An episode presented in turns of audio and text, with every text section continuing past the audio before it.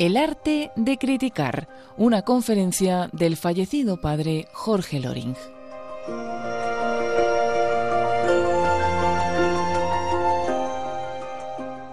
Esta plática podríamos titularla El arte de criticar.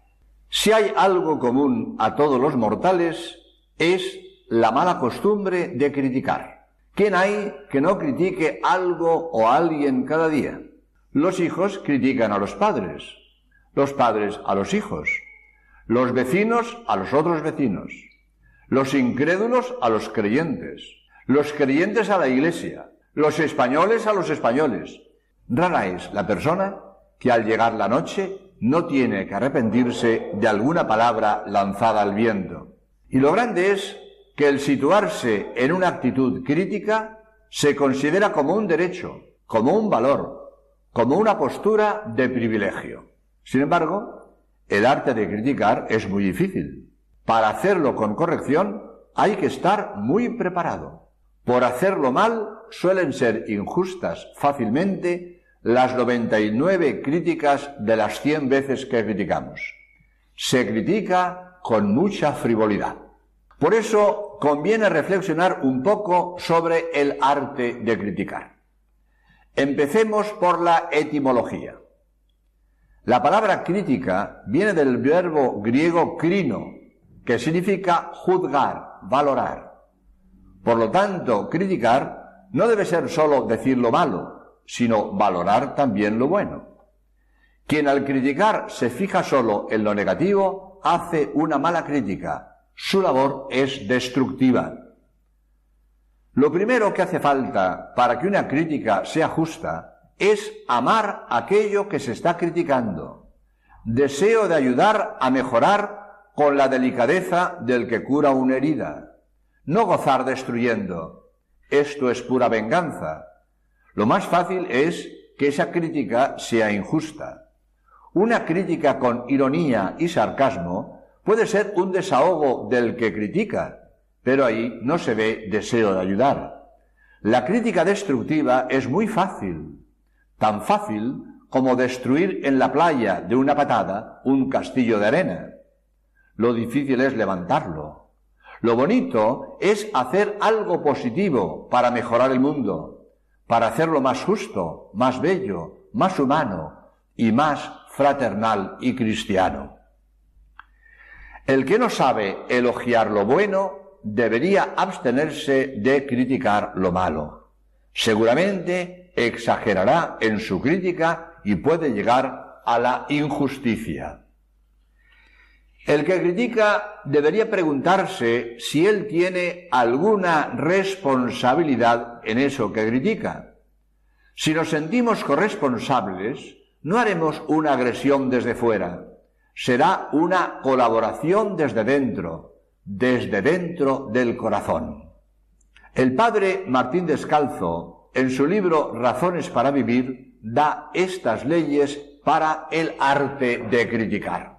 Primero, hacer la crítica cara a cara, es decir, hacérsela al que tiene que corregirse, buscar ayudarle, tirar la piedra y esconder la mano es de mezquinos. Segundo, hacer la crítica en privado, a no ser que se trate de cosas públicas. Decirle a uno sus defectos en público es contraproducente. Tercero, en la crítica no hacer comparaciones que resultan odiosas. Nunca decirle a un hijo, aprende de tu primo. Cada persona es cada persona. Cada caso es cada caso. Las circunstancias diversas pueden cambiar los casos radicalmente. Cuarto, criticar los hechos, nunca las intenciones. Solo Dios conoce los corazones. Mientras no nos conste de lo contrario, debemos pensar en la buena fe del prójimo. Eso de piensa mal y acertarás, aunque algunas veces acierte, es poco caritativo. Es más bonito aquello de piensa bien mientras no tengas razones que te obliguen a pensar mal. Quinto, Limitar la crítica a un caso concreto, sin generalizar. Las generalizaciones, generalmente, perjudican a inocentes. Sexto, criticar con objetividad, sin exagerar. Evitar las palabras siempre, nunca y similares. Nadie es siempre malo. Séptimo, criticar una sola cosa cada vez. Soltar de golpe muchas críticas es agobiante. Octavo, no repetir la misma crítica frecuentemente. El machaconeo resulta ineficaz. Noveno, elegir el momento oportuno, tranquilo.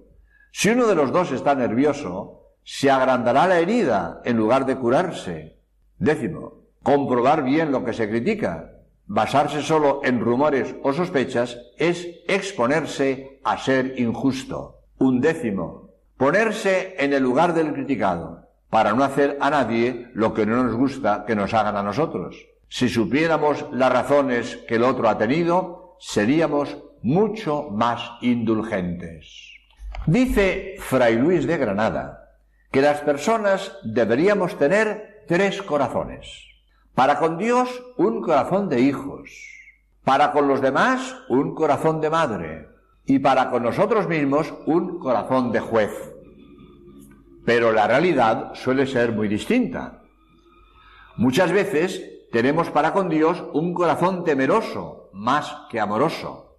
Y para con nosotros mismos un corazón de madraza, perdónalo todo.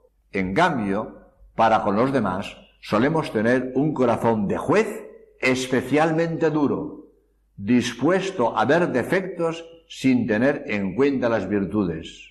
Con qué cruel dureza solemos juzgar a los demás y qué contraste con la benevolencia con que nos juzgamos a nosotros mismos. A veces es necesaria la crítica, pues hay ocasiones en que se nos quiere dar gato por liebre, y esto no puede ser. El padre Martín Descalzo, en su libro que estoy comentando, toca magistralmente este punto leo un capítulo de este libro. Lo titula Vida Light y dice así.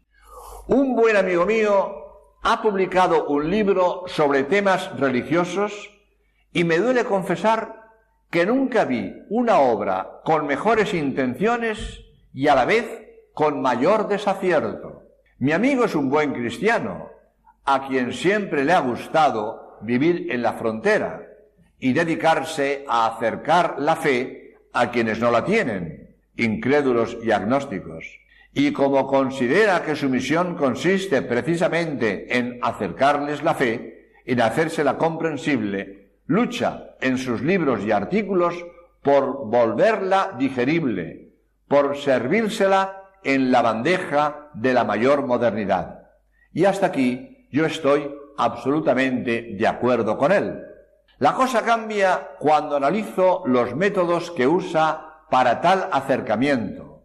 Ofrecerles lo que hoy se llamaría un cristianismo light, desvitaminizado, descalorificado, rebajado, recortado en todo lo que exige la fe. Que a la gente le cuesta aceptar ciertos dogmas, pues se les maquilla se les reduce a fórmulas más o menos simbólicas, a afirmaciones flotantes, que es duro asumir desde ojos humanos la divinidad de Cristo, pues se aclara y se dice que realmente Cristo no fue Dios, ni nunca se proclamó como tal, que realmente fue un hombre a través del cual se mostró Dios de modo excepcional. Él fue la transparencia de Dios, pero siendo en sí mismo un solo y puro hombre. Y así ocurre con todo. Al fin queda un cristianismo papilla, que es una mezcla de buena voluntad, de religiones orientales y de explicaciones supuestamente más científicas, con una mezcla de cristianismo-agnosticismo en la que ya no hay que creer nada fijo, dado que, según mi amigo, todas las verdades son oscilantes. El hombre no puede llegar a poseer ninguna, sino cuando más a girar lejanamente en torno a ellas. Al hacer todo esto con el Evangelio, mi amigo no hace nada que no sea muy normal en nuestro tiempo, porque en todos los temas hoy se tiende a lo light, desde la Coca-Cola hasta la vida cultural, política, social y ética. Todo se rebaja, todo es acomodaticio, todo transitorio. ¿Hace falta aludir a las muchas historias que en los últimos meses han convulsionado a nuestra sociedad? Trapichear con el dinero o las influencias es democracia light. Jugar con los matrimonios es fidelidad light. Hasta los tribunales parecen a veces querer ser justicia light. Rebajar parece ser la consigna del hombre contemporáneo. Para combatir la intransigencia se implanta una tolerancia absoluta, olvidándose de que ciertamente hay que combatir la intolerancia, que es la manera de imponer la verdad a la fuerza, pero sin olvidar que el amor a la verdad es a la vez respetuoso y firme. Y lo mismo sucede con esa libertad light que hoy impera y que consiste en hacer lo que a cada uno le da la gana, y no en hacer libremente lo que se debe hacer. Ya sabemos que el amor y el servicio a la verdad, que la entrega al cumplimiento del propio deber, que el amor efectivo a los demás son tareas cuesta arriba. Pero la solución no será en ningún caso irlas rebajando para que resulten más digeribles, que la verdad, toda verdad es dolorosa, y que hay que dejarse la piel en su búsqueda es cosa conocida. También el alpinismo es arriesgado, pero no por eso vamos a empezar a hacer alpinismo en la llanura y presentar la vida, la verdad o la fe como un paisaje únicamente paradisíaco para que le resulte más atrayente, no es un servicio ni a los jóvenes que empiezan la vida, ni a los buscadores de la verdad, ni a los agnósticos sin fe. Es simplemente darles gato por liebre, engañarles, haciéndoles creer que la vida, la verdad o la fe light son la vida, la verdad o la fe enteras y verdaderas. Y esto no es verdad. Como apéndice a estas consideraciones sobre el arte de criticar, podríamos decir algo sobre la limpieza en el mirar. Ya dice el refrán que todo se ve según el color del cristal con que se mira. Hay personas que todo lo ven negro, pero más que por la objetividad de las cosas, por el color del cristal de su ojo. Generalmente las personas de buen corazón valoran en mucho a quienes les rodean. Sus compañeros son estupendos, sus familiares encantadores, sus amigos fantásticos, y los amigos de sus amigos formidables. Todo el mundo tiene algo de bueno. Por el contrario, quien ve monstruos en todos los que le rodean, puede ser porque él tiene un monstruo en su corazón. Lo cual no significa que una persona limpia no pueda ver la suciedad que le rodea. La suciedad existe y no es ningún delito verla, pero los que todo lo ven sucio, probablemente es que la suciedad la llevan dentro, proyectan hacia afuera lo que llevan dentro. Los amargados solo ven amargura. Si cambiaran las gafas negras que llevan en su corazón, todo cambiaría de color. A propósito de esto, el doctor Bernabé Tierno, psicólogo, tiene en la revista Familia Cristiana un artículo que voy a leer porque no tiene desperdicio. Lo titula Entrenando la pupila. Y dice así, desde hace más de 25 años y por motivos profesionales, he trabajado con infinidad de personas de todas las edades y niveles sociales. Más de 500 cartas mensuales, consultorios psicológicos en revistas y periódicos, programas de radio y televisión, cientos de cursos y conferencias a diversos colectivos y, por supuesto, mi propio despacho profesional en el que atiendo consultas sobre problemas psicológicos y humanos. ¿Saben cuál es la conclusión a que he llegado después de tantos años en la brecha y en estrecho contacto con el ser humano? Pues que son contadas las personas que aciertan a ver el lado bueno de la vida, que casi nadie se percata en la belleza que le rodea, casi todos se quejan de las piedras del camino y de las espinas del rosal, y son incapaces de ver el blanco estallido luminoso de cientos de almendros en flor, porque su pupila, mental y psíquica, su marco de referencia interno, elige lo negativo. He comprobado que son legión las personas que cualquiera que sea la situación que se encuentren, de manera sistemática, solo tienen ojos para ver lo negativo. Todo lo contaminan con su fatalismo y siempre descubren defectos imperdonables en los demás. Raras veces logran sonreír y disfrutar de lo que son y de lo que tienen. Si hace sol, se quejan por el calor. Si llueve, les molesta la lluvia. Si se les da cariño, nos llaman pesados y agobiantes. Cuando nos, mostramos discretos, nos acusan de frialdad. Hagamos lo que hagamos, para ellos las cosas no están bien nunca. Jamás se sienten satisfechos de algo. Millones de personas se siguen autodestruyendo cada día, ocupados en llorar y lamentar sus amarguras hundiéndose más y más en las arenas movedizas de la melancolía, el fatalismo y la culpabilidad, prediciendo para sí y para la humanidad desgracias y calamidades.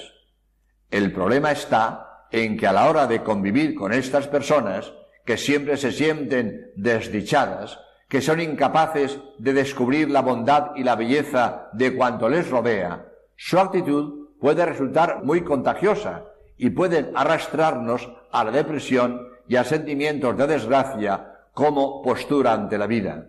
¿Cuál es la solución?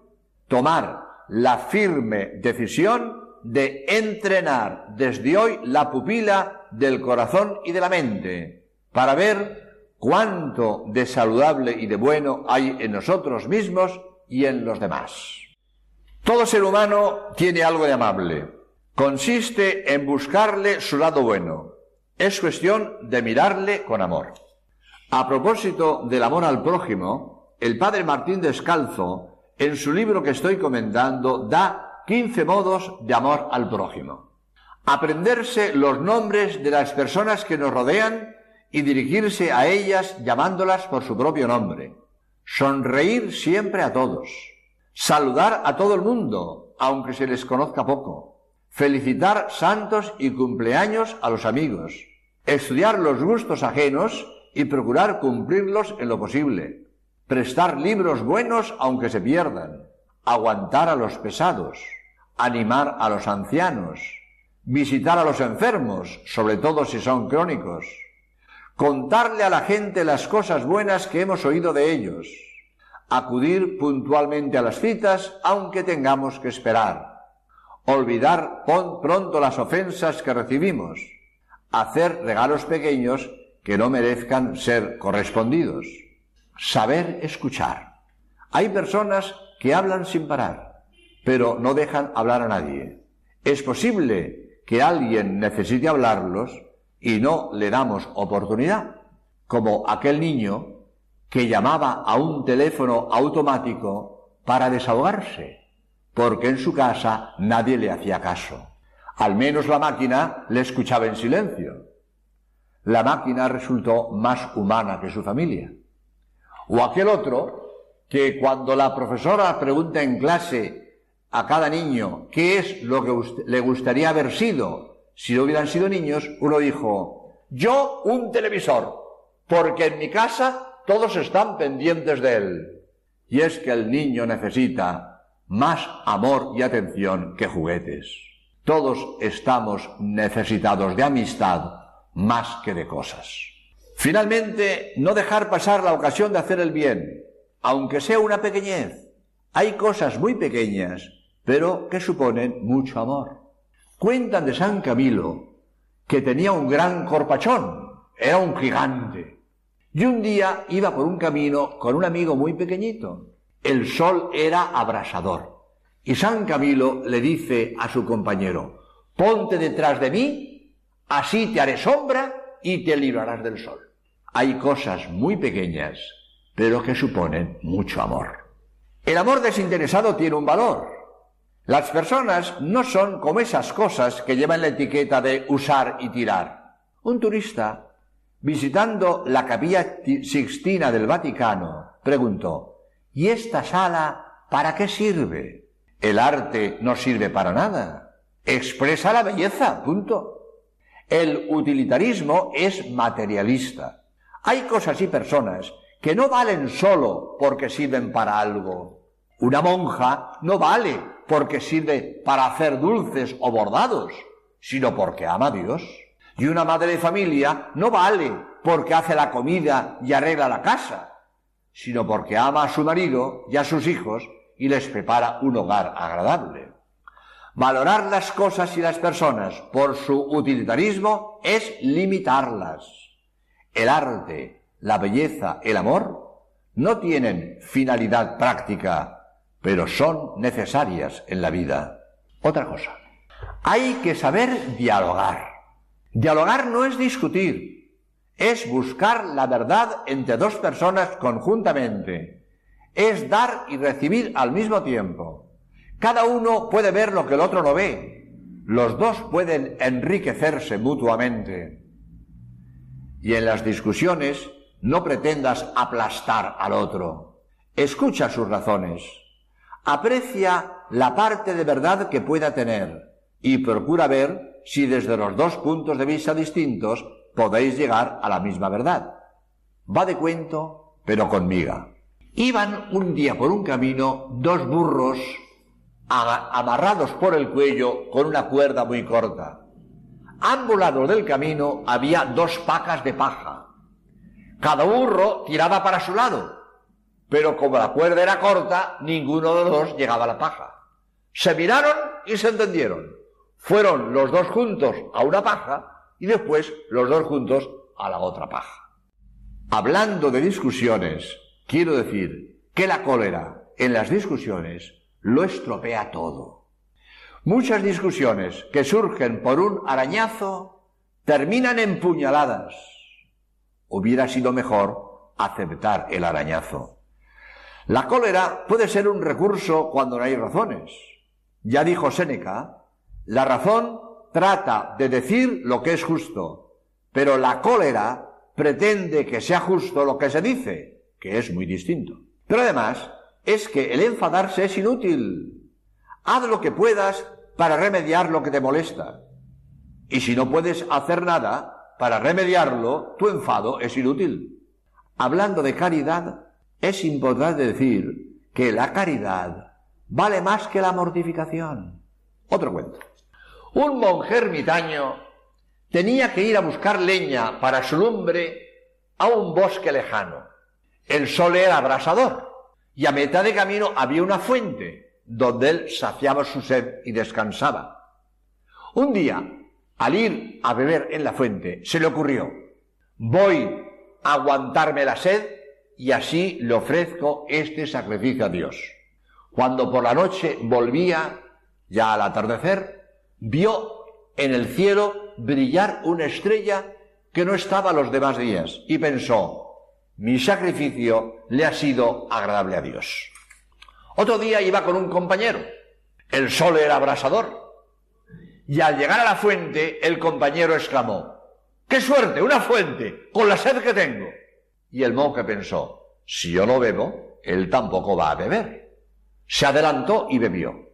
Y por el camino fue pensando, esta noche no veré mi estrella. Pero al atardecer se dio cuenta que en lugar de una estrella había dos. A veces a Dios le gusta más que sacrifiquemos una mortificación en honor de la caridad. La caridad vale más que el sacrificio. Para evitar la crítica, un consejo. La mejor manera de no ser criticón es tener entusiasmo en la vida, vivir con ilusión. El entusiasmo nos hace felices. Vemos las cosas con luz radiante. Vivimos en primavera constante, en eterna juventud. El entusiasmo es compañero inseparable de la persona de fe. Nadie tiene más motivos para vivir con entusiasmo que el que tiene fe y espera en la vida eterna. Quien vive feliz con entusiasmo por la vida está poco inclinado a la, a la crítica. ¿Y cómo puedo conseguir ese entusiasmo tan indispensable para una vida feliz? Conocerte como eres, valorarte por lo que tienes y no amargarte por lo que no tienes. Destierra la idea de que eres una persona fracasada. Acepta que con tus cualidades puedes hacer muchas cosas. El éxito está en hacer las cosas que puedes hacer, no en empeñarte en lo que está fuera de tus posibilidades. Fracasarás y te entristecerás. El éxito da euforia y entusiasmo. El fracaso, tristeza y desaliento. Y cuando una persona todo lo ve negro, está inclinada a criticarlo todo. El psicólogo Bernabé Tierno, en la revista Familia Cristiana, da unos consejos para ser feliz. Primero, pon la felicidad en tu equilibrio interior y no en las cosas y personas que te rodean. Segundo, controla tus nervios y no permitas que el mal humor te domine. Tu paz interior depende de ti. Tercero, convéncete de que con tus cualidades puedes vivir una existencia positiva. Disfruta con lo que tienes y no sufras por lo que no puedes tener. Cuarto, mantén en la vida una actitud de servicio. Ya dice la Biblia que es mejor dar que recibir. Más que pensar en ti, piensa en lo que los otros necesitan de ti. Quinto, disfruta contribuyendo a que otros sean menos desgraciados o un poco más felices. Sexto, siente los éxitos y felicidad de los demás como si fueran tuyos. Séptimo, acepta a cada persona como es y no te empeñes en hacerla a tu gusto. Octavo, busca en cada persona su lado bueno. Todo el mundo lo tiene. Voy a terminar con una anécdota muy ilustrativa. Un día, un niño entró en el taller de escultura de un vecino y allí en medio se encontró un gran bloque de piedra. A los pocos meses volvió a entrar en el estudio y en el sitio donde había estado el bloque de piedra encontró una escultura de un caballo y le preguntó al artista, oye, ¿cómo sabías tú que dentro había un caballo? Este es el arte del artista, encontrar el caballo que había dentro, prescindir de todo lo que sobra hasta descubrir la obra de arte. Esto deberíamos hacer todos. Encontrar en cada persona la obra de arte que lleva dentro, aunque para ello tengamos que prescindir de todo lo que sobra y la esconde. Generalmente procuramos ser lo que la gente espera de nosotros. Si tengo buena imagen, procuraré conservarla. Si la tengo mala, no me importará deteriorarla. La imagen que los demás tienen de nosotros condiciona nuestra conducta. Ayudemos con nuestra estima y aliento a que los demás sean mejores y así colaboraremos a que el mundo sea más humano, más cristiano y más feliz. Seamos todos mejores y el mundo será mejor. Muchas gracias. Finaliza en Radio María la conferencia El arte de criticar del fallecido padre Jorge Loring.